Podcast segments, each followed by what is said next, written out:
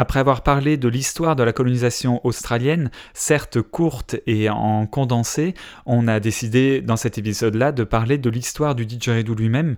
Donc on, va, on va parler un peu du passé, mais surtout aussi comment les aborigènes vivent euh, le didgeridoo à l'heure actuelle, quelle place il a et quelle est la différence entre traditionnel, folklore, contemporain, tous ces termes un peu qui, sont, euh, qui peuvent se mélanger et qui peuvent être euh, assez confus. Je vous retrouve donc tout de suite avec Greg pour parler de l'histoire du didgeridoo. Salut et bienvenue sur les podcasts de Wacademy. Je m'appelle Gauthier Aubé et je suis le fondateur de Wacademy, une école de didgeridoo en ligne. Salut Greg Salut Gauthier alors on se retrouve aujourd'hui pour euh, parler de l'histoire du didgeridoo, euh, pour, aller plus en détail sur, euh, sur comment, comment le didgeridoo a évolué, d'où vient-il, toutes ces questions-là. On, en a déjà un peu parlé succinctement dans les autres épisodes, mais le didgeridoo, moi de ce que j'ai entendu, c'est qu'il venait d'Arnhem Land. alors toi, tu m'avais dit que ça venait d'une peinture qui avait été retrouvée il y a quelques milliers d'années. Euh, est-ce qu'on peut revenir un peu là-dessus, plus en précision? Alors donc là, tu, me parles plus de euh, la datation. Si tu, tu parles de la peinture, c'est euh, donc en quelque sorte de quand est-ce qu'on arrive à dater l'histoire du, du didgeridoo. Euh, alors, c'est là en fait où c'est, comme on le disait dans, un précédent podcast, un tout petit peu compliqué parce que le didgeridoo étant fait de bois, euh, il se conserve mal ou, très peu. Donc, retrouver une pièce très vieille, c'est quasiment impossible. Par contre, là où on peut euh, avoir des traces, c'est sur les peintures. Il y a en effet une peinture sur, sur rocher, donc une peinture rupestre, où on voit un, homme en train de jouer du, du didgeridoo.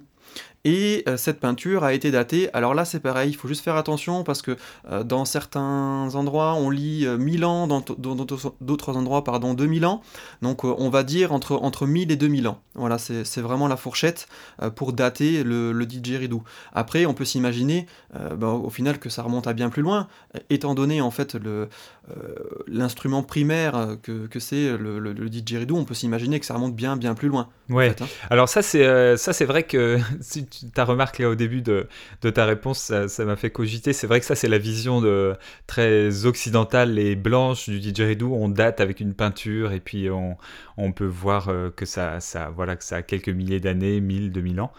Euh, par rapport au point de vue des aborigènes, euh, tu sais, on entend plein de légendes euh, comme quoi c'est, je sais, je sais plus les noms, j'ai un peu honte, mais un aborigène qui a soufflé dans un bout de bois pour l'amener dans le, dans le feu, tu sais, pour enlever les termites à l'intérieur. Est-ce que ça c'est du folklore? Est-ce que c'est avéré? Est-ce qu'il y a plusieurs légendes? J'arrive pas à savoir. Alors, ben, en fait, là on va rentrer dans, dans ce qu'on appelle l'histoire du didgeridoo. Alors pour reprendre en fait ton, ton histoire, c'était Burke Burke Boone, en fait le, le petit aborigène de, issu de l'histoire qui en effet euh, souffle dans une branche d'eucalyptus qui avait pris feu.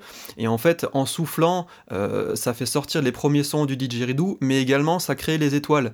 Euh, c'est vraiment une histoire qu'on raconte aux enfants sur, sur la mythologie de la création du, du didgeridoo mais également des étoiles. Est-ce que ces légendes là elles viennent vraiment des aborigènes ou est-ce que c'est nouveau très contemporain? T'arrives à savoir? Est-ce que ça fait partie du Dreamtime là en fait il faut, il faut essayer de, de cibler. C'est à dire que l'instrument à part entière fait partie en effet du Dreamtime des aborigènes, euh, le, le, didgeridoo. Euh, après, les légendes qui sont autour, donc en effet, euh, bah, certaines ont été inventées par les colons, parce que bah, comme on, décrit l'instrument par le nom didgeridoo, eh ben, on va inventer des histoires autour de cet instrument. Après, euh, pour, pour en revenir euh, aux aborigènes, euh, je propose Gauthier qu'on parle de ça en fait dans un second temps du podcast, parce que pour moi, avant de, parler de l'histoire du Didge, c'est aussi important de parler de son nom, d'où il vient et vraiment de qu'est-ce que au final le, le mot didgeridoo. Je sais pas ce que tu en penses. Ouais, ouais, ouais, super, super. Vas-y, vas-y, je t'en prie. Ouais, parce que c'est important parce qu'au final, le mot didgeridoo n'est pas le mot réel utilisé par les aborigènes. C'est-à-dire que, ben, au final, didgeridoo, c'est qu'une onomatopée, en fait, que les, les, colons euh, blancs euh, ont créé pour euh, qualifier euh, le terme de l'instrument. Tu m'étonnes qu'après, euh, le didgeridoo ait une image pourrie, quoi. Ouais, c'est rigolo, parce que, en fait, euh, si, si, vraiment on retrace le truc, en gros, quand les colons sont arrivés, ils ont entendu...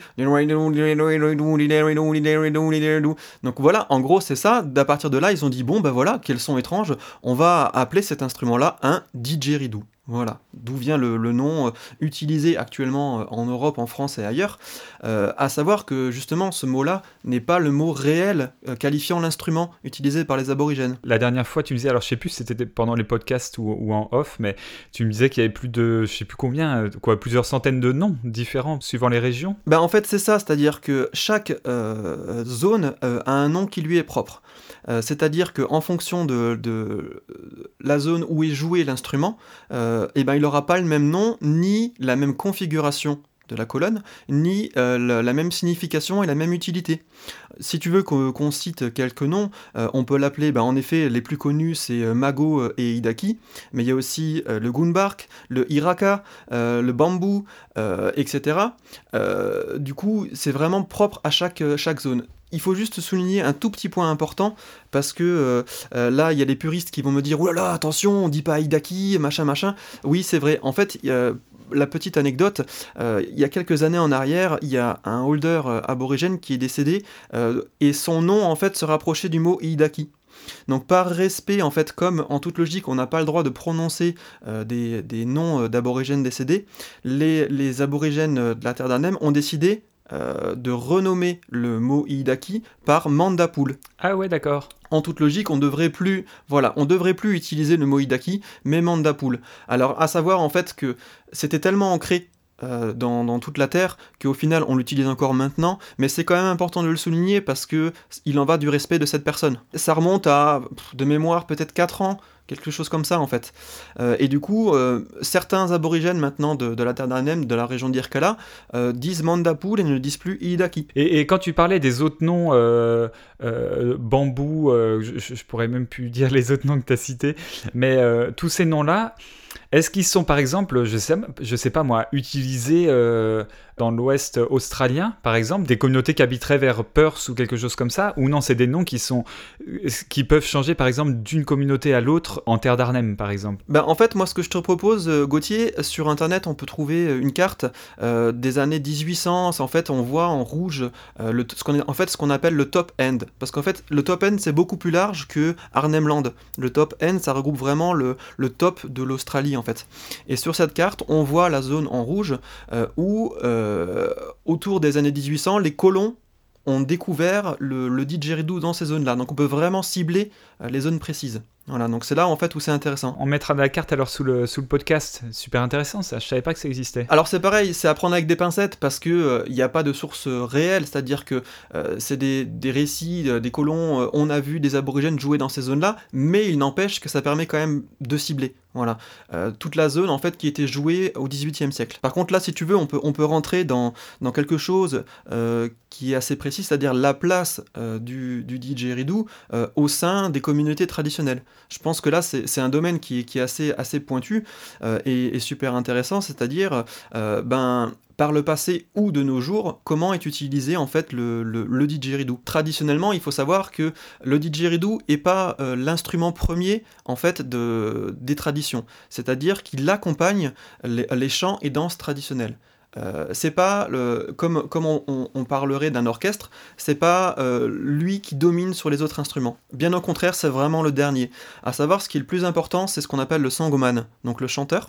Généralement, ils sont, ils sont en fait toujours trois dans, dans les traditions, trois ou plus, mais au minimum. Donc il y a un sangman, il y a un joueur de clapstick, donc les clapsticks, ce sont euh, les, les bâtons qu'on entrechoque pour battre la rythmique, et après il y a le joueur de didgeridoo. Et en fait, ces trois personnes vont justement réciter euh, leur, leur, leur, chant traditionnel. Donc en gros, c'est le, songman qui commence, suivi des clapsticks, et seulement après suivi du didgeridoo. Et après, quand le songman s'arrête, les clapsticks s'arrêtent et le didgeridoo s'arrête. C'est vraiment un ordre euh, assez, assez, codifié en fait. Et est-ce que, alors les clapsticks, on pourrait traduire ça comme des claves? Oui. Dans ma tête, c'était toujours le chanteur, le danseur et le didgeridoo. Mais en fait, toi, tu m'expliques que là, c'est le chanteur, le clapstick, les clapsticks et le joueur de didge. La danse est quoi? Elle, elle, est de temps en temps là ou elle est tout le temps là aussi? Alors, ben, en fait, la danse est plus axée un autre groupe de personnes. Ça peut être les femmes, par exemple, qui vont danser. Euh, ou d'autres hommes. Euh, en, règle générale, faut vraiment penser que... Euh, alors, tu, l'as bien cité, Gauthier, les clapsticks, le joueur de clave, pardon, on va utiliser ce terme-là, danse en règle générale lui aussi. Mais vraiment traditionnellement, c'est plus en fait un groupe de femmes qui va imiter en fait, le, par exemple, si maintenant le, la cérémonie est faite pour la danse, je ne sais pas, du corbeau. Et bien en fait, les femmes vont imiter le vol ou la danse de, de ce corbeau-là pendant ce temps que les hommes vont jouer les sons représentant ce corbeau. Tu as parlé de quelque chose, euh, d'un point important euh, qui, revient souvent dans les questionnements qu'il y a par rapport au didgeridoo et euh, par rapport aux femmes. J'ai compris que moi qu'il y avait des communautés en Australie qui, qui interdisaient euh, aux femmes de jouer du didgeridoo et que en même temps il y a d'autres communautés. Par exemple quand j'étais en Australie Bob il me disait que non il y a des communautés où il y a que les femmes qui jouent du didgeridoo j'arrive pas à savoir au niveau traditionnel euh, alors il y a une diversité de communautés mais est-ce que tu peux euh, est-ce que tu en sais un peu plus toi là-dessus? C'est exactement comme tu le dis. C'est-à-dire que ça va en fait dépendre des, des clans.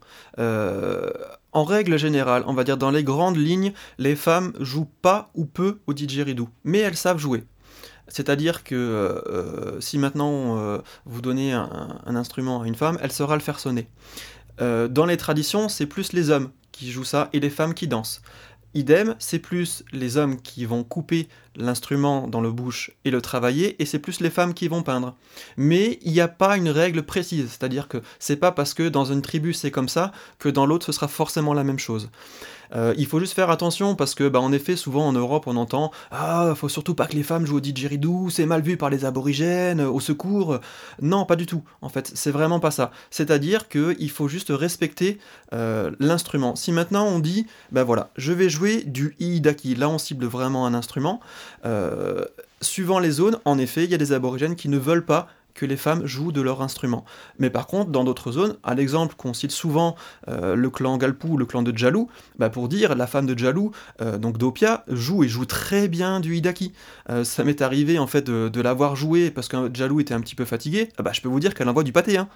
c'est assez, flagrant. Hein. Tu parles là de la femme de Djalou. Alors moi j'avais souvenir là de pour, la petite histoire d'une année, je, je, pourrais plus dire laquelle, hein, pour l'édition du rêve de la où justement il y avait, ben, je crois que c'est Jalou et toute la troupe qui était venue et qui avait demandé qu'il n'y ait pas de femmes de programmer au festival quand ils venaient. Est-ce que c'est juste euh, ce que je dis quoi? En tout cas, je sais pas si c'était jaloux, mais il y avait eu un moment où il y avait pas eu du tout de femmes de programmer sur scène parce qu'il y avait des aborigènes qui venaient. Et l'année d'après, d'ailleurs, ils avaient programmé plein de femmes justement pour pouvoir euh, rééquilibrer. Euh, bah pour te dire, en fait, j'avais organisé cette tournée avec Jeremy Cloak. C'était en 2008 ou en 2009, je sais plus exactement.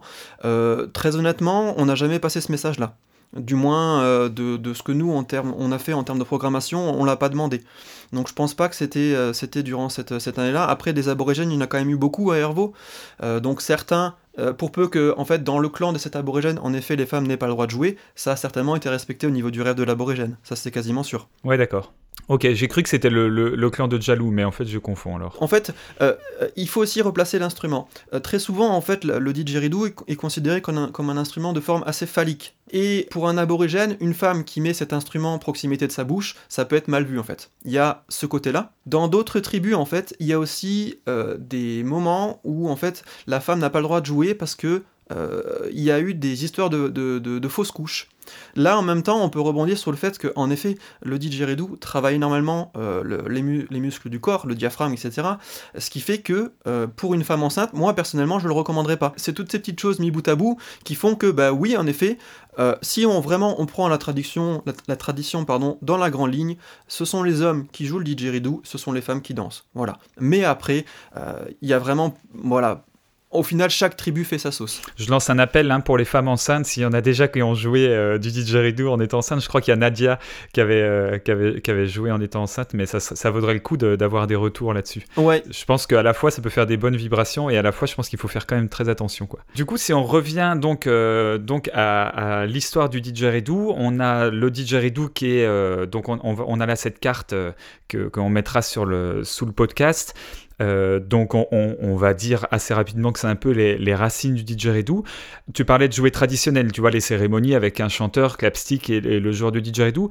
Je reviens encore à mes questions, mais par exemple, si euh, il y a un aborigène qui est d'origine, euh, qui vient de la région proche, je sais pas, de, Sydney, ou en tout cas vraiment éloigné du top end, est-ce que, est que lui va pouvoir avoir par exemple des racines trad? Est-ce que dans sa communauté, ils vont pouvoir jouer quand même trad à l'heure actuelle? Que par exemple des techniques traditionnelles du, de, de d'Arnhem Land se sont exportées comme ça ou c'est que le, que le folklore qui s'est exporté? Alors là, c'est un sujet très sensible, Gauthier. Euh, parce que en fait, pour employer le terme euh, de mon terme personnel, moi j'appellerais ça plus du folklore. Parce que ce qu'il faut quand même savoir, c'est que euh, il faut quand même replacer l'origine de l'instrument, qui est en effet plus le top end. Donc maintenant, il y a vraiment une vague actuellement de retour aux sources des aborigènes et de reconnaissance de, leur terre. Euh, mais malheureusement, les aborigènes euh, métis surfent beaucoup aussi sur la vague du didgeridoo. Donc on voit euh, très souvent des communautés du Sud faire des représentations maintenant dans des festivals ou autres avec du didgeridoo, qui n'est pas leur instrument traditionnel. Mais par contre, eux ont des danses et des chants qui leur, sont propres dans leur communauté mais du coup, ils intègrent l'instrument euh, dans ces danses qui, au final, n'étaient pas à la base euh, l'origine de, l'instrument. Ce qui fait qu'en fait, euh, c'est là où il faut faire attention dans les termes qu'on va employer. par exemple, si maintenant on décide de programmer ce genre de, formation à un festival, il ne faudra pas forcément employer le terme groupe traditionnel représentant du jeu traditionnel, mais plus folklore aborigène, par exemple, parce que on a une partie en effet qui est traditionnelle représentant les danses et euh, et les chants, mais le didgeridoo en lui-même ne l'est pas du tout. Et on l'entend de toute façon très bien, c'est-à-dire que dans les jeux que vont employer ces, aborigènes métis, ça n'a rien à voir, vraiment rien à voir en fait avec le jeu traditionnel aborigène. C'est là où en fait il faut faire très très attention. Oui, ça sonne, ça sonne beaucoup plus contemporain, quoi, beaucoup plus avec des techniques euh, contemporaines. Ouais, c'est tout à fait ça. Donc en fait c'est là où on veut pas dénigrer ces aborigènes parce que ce sont quand même des métis qui, qui veulent euh, euh, faire revenir leur, leur, leur, lettre de noblesse à leur pays et, à leur terre, ce qui est tout à fait normal et ce qui, est beau, mais il faut faire attention en fait aux termes employés et comment est-ce qu'on va décrire ce qu'on va voir en fait sur scène par exemple. Je continue un peu là-dessus. Est-ce que par exemple, euh, tu sais, il y a le kookaburra où on imite le cri des animaux, on imite le, le, kangourou, on va imiter des sons comme ça. Ça, on voit ça partout, hein. même quand tu vas en Australie, il y a tout le monde qui va te faire le kookaburra, même sur un Internet, tu le vois partout. Ça, ça fait plus partie euh, du folklore plutôt que la tradition, sans, dénigrer. Hein, quand j'entends, je précise que, quoi, je pense que dans, ta bouche c'est pareil. Hein, le mot folklore, c'est pas du tout péjoratif. Hein, c'est juste pour pour avoir un terme qui différencie, quoi. Parce que sinon, c'est vraiment le, bordel. Alors, mais en fait, tu as entièrement bien ciblé le, le, sujet, Gauthier. Si on veut vraiment parler des traditions, euh, en fait, en gros, les, comment a été utilisé traditionnellement le, le didgeridoo en terre d'Arnhem, dans le top end, c'est euh, pour les, par exemple, des rites initiatiques, des rites de passage en fait de euh, l'enfant euh, à l'âge adulte, des cérémonies de décès, des, unions. Donc là, en fait, on parle de quelque chose de très concret. On parle pas justement d'un bruit d'un oiseau qui est très facile à faire qu'on va reproduire parce que ça fait rire tout le monde. Ou l'exemple type qu'on voit beaucoup, le saut du kangourou qui fait boing boing boing boing boing. Bon, voilà ça, c'est vraiment la partie folklore. Par contre, en effet, si on parle de tradition, là, on rentre dans, vraiment dans ce qu'on appelle des patterns bien plus profonds qui ont une réelle signification. Je vais en profiter pour, pour euh, poser une question que, que Karl avait partagée sur le forum. Karl, si tu nous entends, petite dédicace.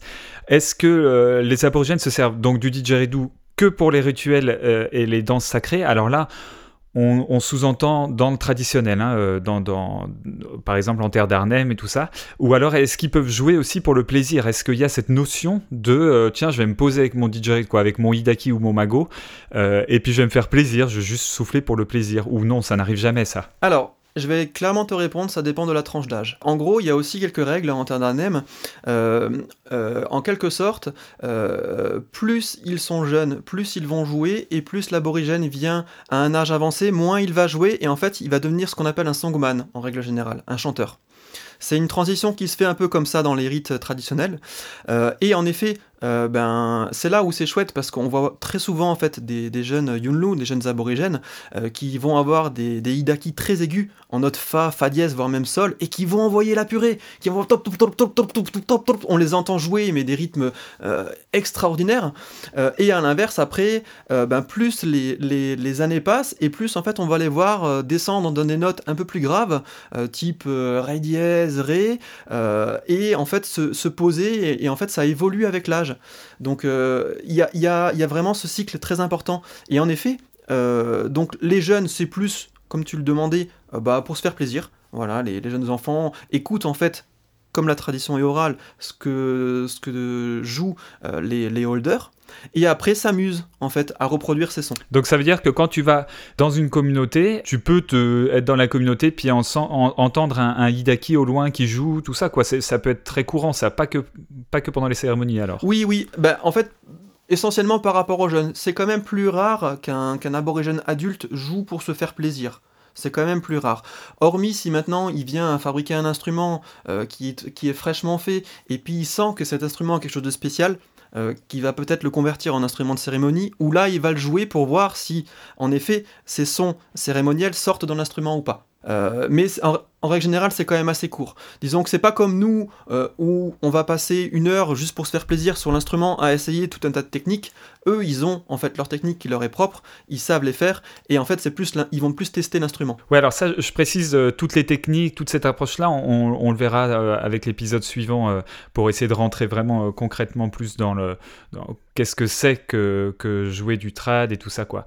Par rapport à tout ça, moi, du coup, je me pose la question toute bête en tant que avec ma vision du monde, je me dis, ben, pour jouer en cérémonie, je pense qu'il faut pas déconner. Je pense que il faut vraiment pas faire de fausses notes ou, le, quoi, tu vois, il faut pas qu'il y ait d'erreurs, même au niveau des claps et tout ça, quoi, des, des clapsticks, des clapsticks. Est-ce qu'ils répètent? Est-ce que euh, il y a des moments où ils se disent bon euh, venez les chanteurs, venez euh, les danseurs quoi, chanteurs danseurs et ils répètent avant la cérémonie? Ou comment ils arrivent à avoir une une cérémonie qui est bien ficelée, tu vois, s'il n'y a pas eu de travail en amont? En fait, il faut savoir que c'est extrêmement codifié tout ça, toutes ces cérémonies, et qu'en fait c'est des cérémonies qui se répètent depuis des millénaires. Donc en gros, non, ils ne répètent pas. Clairement, ils vont pas aller euh, se dire bon bah ce soir on fait une répète pour la cérémonie de demain. Non non, c'est très très rare en fait. C'est un mode euh, euh, d'éducation qui est différent d'une autre. Nous, pour apprendre, on va prendre des livres, on va prendre notre ordinateur, on va regarder, on va lire, quelqu'un va, quelqu'un va venir nous apprendre quelque chose. Et à l'inverse, les aborigènes, eux, n'ont pas ces supports-là. Eux, en fait, depuis leur naissance, on leur apprend à, écouter oralement les choses, c'est-à-dire à apprendre par l'écoute. Ce qui fait que depuis, depuis qu'ils sont petits, en fait, ils sont bercés dans toutes ces cérémonies qui sont cycliques et qui se transmettent, qui se transmettent pardon, d'anciens euh, à, moins anciens. Et ce qui fait qu'au final, ben, il y a des rites initiatiques, donc c'est pareil, euh, ben, quand l'aborigène passe à l'âge adulte, après il va pouvoir être, entre guillemets, promu euh, joueur ou chanteur ou joueur de clave, et parce que parce qu'il aura écouté depuis sa naissance, ce sera quasiment de l'intuition, c'est-à-dire que, euh, eh ben au final, euh, il saura le faire. Oui, oui, oui, ça rappelle les traditions orales euh, d'Afrique de l'Ouest avec la musique mandingue et tout ça. Voilà. Mais ça veut dire que du coup, tu as, des enfants, je sais pas, ils, ils, ont, ils ont 4 ans et ils s'ouvrent dans un didgeridoo Quoi, dans un Hidaki ou un Mago Ah, mais complètement. Euh, c'est là où c'est où c'est le plus le plus hallucinant parce que pour la petite histoire, moi c'est pareil. Euh, quand euh, j'avais été la première fois en Australie dans, dans le clan de, de Jalou, la fille en fait de la personne qui, qui m'a adopté, qui était d'ailleurs justement une petite fille, c'est là où c'est intéressant. ben en fait Mirara, c'était cette personne là qui, qui, qui, qui, était qui était au clan, avait une fille qui s'appelait Lilla. Donc et du coup cette petite fille jouait du, du Hidaki elle avait peut-être 4-5 ans, euh, mais d'une manière déjà, d'une puissance. C'est là en fait où, où c'est intéressant, c'est parce que au final, ben voilà, les enfants apprennent par mimétisme. Voilà, c'est vraiment le terme utilisé. C'est ça qui est intéressant. C'est du mimétisme, et du coup, au départ, c'est du jeu. C'est-à-dire que ben mon papa, euh, par exemple, hein, joue ça, ben, je vais essayer de le reproduire euh, pour lui faire plaisir. Et il rigole là-dedans, parce que c'est des choses qui, vraiment, quand on, quand on est dans une communauté euh, et que les enfants se mettent à, jouer du, du, hidaki pour se faire plaisir, c'est un moment de joie énorme parce que euh, ils, vont, ils vont jouer et en même temps, après, quand il y a un blanc qui arrive et qui se met à jouer et ils entendent le son euh, du blanc, c'est là en fait où ils éclatent de rire parce que bah, ces sons ils l'ont pas forcément entendu et, et, du coup ils disent mais qu'est-ce qu'il fait? Il essaye de, d'imiter nos sons et au final c'est pas du tout ça. Et après il y a un échange qui se crée là-dedans où après eux ils essayent d'imiter les sons que le blanc est en train de jouer et en fait c'est vraiment un moment de, de convivialité assez fort.